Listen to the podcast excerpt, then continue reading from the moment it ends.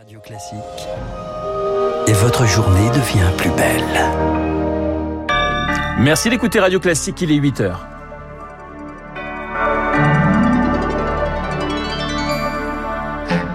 La matinale de Radio Classique avec Renaud Blanc. 35 degrés hier dans le sud de la France, 50 à l'ombre au Pakistan le week-end dernier. La planète brûle, une vague de chaleur étouffante qui menace la production d'électricité.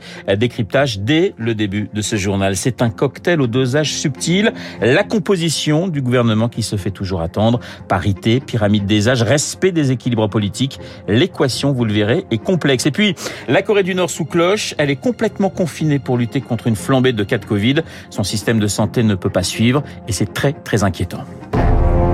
Radio classique. Et le journal de 8 heures nous est présenté par Lucille Bréau. Bonjour Lucille. Bonjour Renaud, bonjour à tous. La France continue de suffoquer sous la chaleur. En mai, reste au frais, cela pourrait être le nouveau slogan de la saison. Record de température battu hier dans le sud de la France, 35 degrés au Cap Ferré, 33,7 à Albi, 33,8 à Montélimar. Mais que dire du Pakistan ou de l'Inde qui subissent depuis deux mois une vague de chaleur sans précédent avec 50 degrés dépassés par endroit. Les climatiseurs gourmands en énergie font exploser la consommation d'électricité. Et Baptiste Gabory, la France n'est pas à l'abri. Il y a huit jours, EDF a dû euh, réduire l'activité d'un des réacteurs de la centrale du Blayais en Gironde car l'eau rejetée dans le fleuve aurait été trop chaude. L'impact sur la production a été marginal, hein, mais plusieurs réacteurs avaient été arrêtés euh, simultanément lors des canicules de 2003 ou de 2019. Il faut l'anticiper, prévient Nicolas Goldberg, spécialiste des questions énergétiques.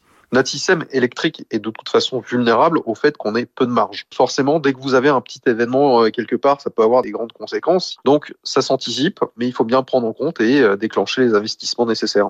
Mais aujourd'hui, hein, ce sont surtout les barrages hydrauliques qui sont sous surveillance, car euh, qui dit sécheresse dit aussi manque d'eau dans les réservoirs. Seront-ils capables de produire autant au sortir de l'été? Yves Tremblay, hydrologue à l'Institut de recherche pour le développement. On note une, une forte augmentation de l'occurrence des sécheresses et les scénarios de changement climatique futur indiquent aussi une augmentation probable de la fréquence de ces sécheresses. Donc effectivement, ça risque de poser des problèmes euh, pour le remplissage des réservoirs et donc pour la production hydroélectrique alors que l'hydraulique représente 12% de la production électrique française. Hein. Au Portugal, en février dernier, cinq barrages ont dû être arrêtés faute d'eau. Baptiste Gabory et votre chronique 3 minutes pour la planète à retrouver en longueur comme tous les jours sur radioclassique.fr. Cette question que l'on se pose depuis trois jours, à quoi ressemblera le gouvernement Elisabeth Borne? Eh bien, poursuit ses consultations. Hier, la nouvelle première ministre s'est entretenue avec ses prédécesseurs, Édouard Philippe et Bernard Cazeneuve. La liste très secrète poursuit ses allers-retours entre l'Élysée et Matignon. Composer un gouvernement, c'est une équation éminemment complexe, Victoire Fort. Tout est une question de dosage. Respecter la parité entre les hommes et les femmes, la pyramide des âges et la diversité géographique des membres du gouvernement. Un ministre par région au moins pour pouvoir quadriller le territoire. Et puis, il y a des critères moins objectifs, plus politique. Le gouvernement devra refléter la galaxie de la Macronie et en cinq ans elle s'est étendue. On devrait donc retrouver quelques ministres amis d'Édouard Philippe, d'autres issus du Modem ou de la social-démocratie, car après avoir beaucoup pioché à droite, la majorité sait que le match est à gauche. La liste des cases à cocher s'allonge alors que l'exécutif promet une équipe resserrée. Il y a donc fort à parier que le premier gouvernement Borne aura peu de place pour les nouvelles têtes dont le CV s'éloigne du sérail politique. Et selon le Parisien, Elisabeth Borne pourrait aussi effectuer son premier déplacement sur le terrain aujourd'hui au Murau dans les Yvelines.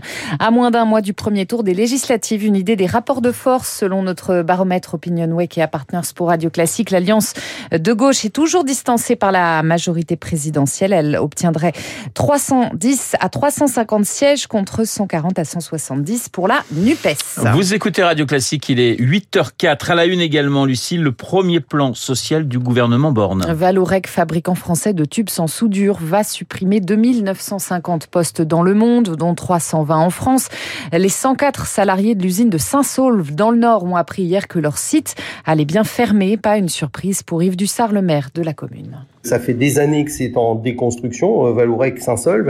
Euh, on passe pas de 1200 salariés il y a quelques années à 104 aujourd'hui sans avoir un plan définitif. C'était une mort programmée. C'est l'aboutissement aujourd'hui de quelque chose qu'on a tenu à essayer de camoufler à peine, mais personne n'y croyait. Donc euh, c'est un plan de déconstruction industrielle stratégique qui est fait d'une société qui a aussi bénéficié de nombreux fonds publics. Et c'est pour ça que je suis en colère parce que normalement les fonds publics qui sont injectés sont faits pour stabiliser les entreprises. Or là, euh, bah, l'entreprise perdurera, mais perdurera à l'étranger. Propos recueilli par Anayo, le groupe se délocalise au Brésil pour être plus compétitif. Le président de la région Hauts-de-France, Xavier Bertrand, annonce une réunion d'urgence demain avec les représentants des salariés, les élus locaux et la direction.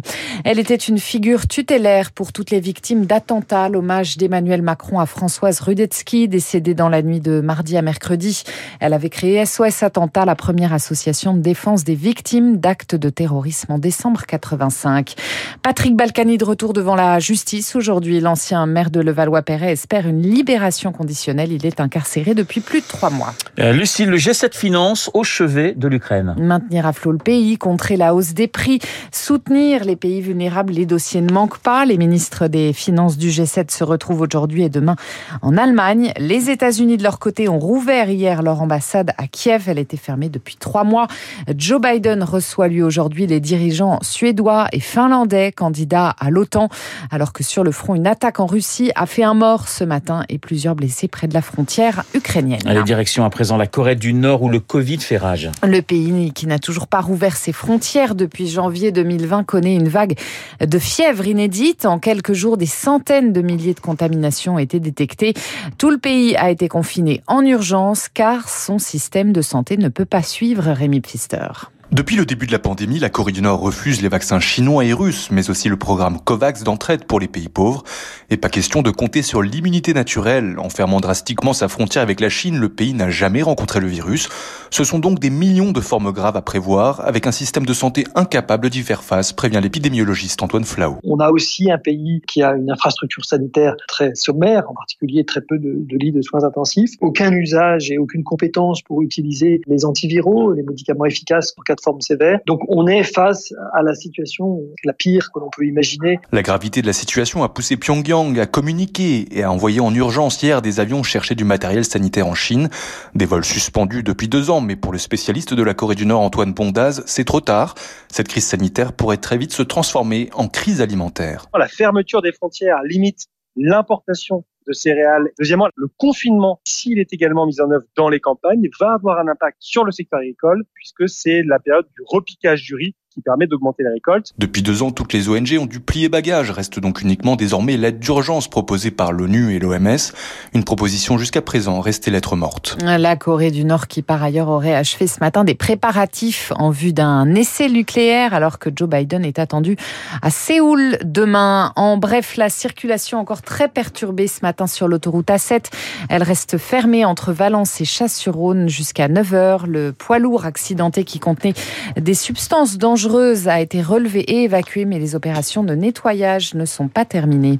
Et puis Francfort vainqueur hier soir de la Ligue Europa face aux Glasgow Rangers, victoire au terme d'une séance de tir au but après un résultat nul, un partout. Merci Lucille, Lucille Bréau pour le journal de 8 heures que nous retrouverons à 9h pour un prochain point euh, d'actualité. Dans un instant, mon invité Guillaume Poitrinal qui publie pour en finir avec l'Apocalypse, une écologie de l'action. Auparavant, l'édito politique de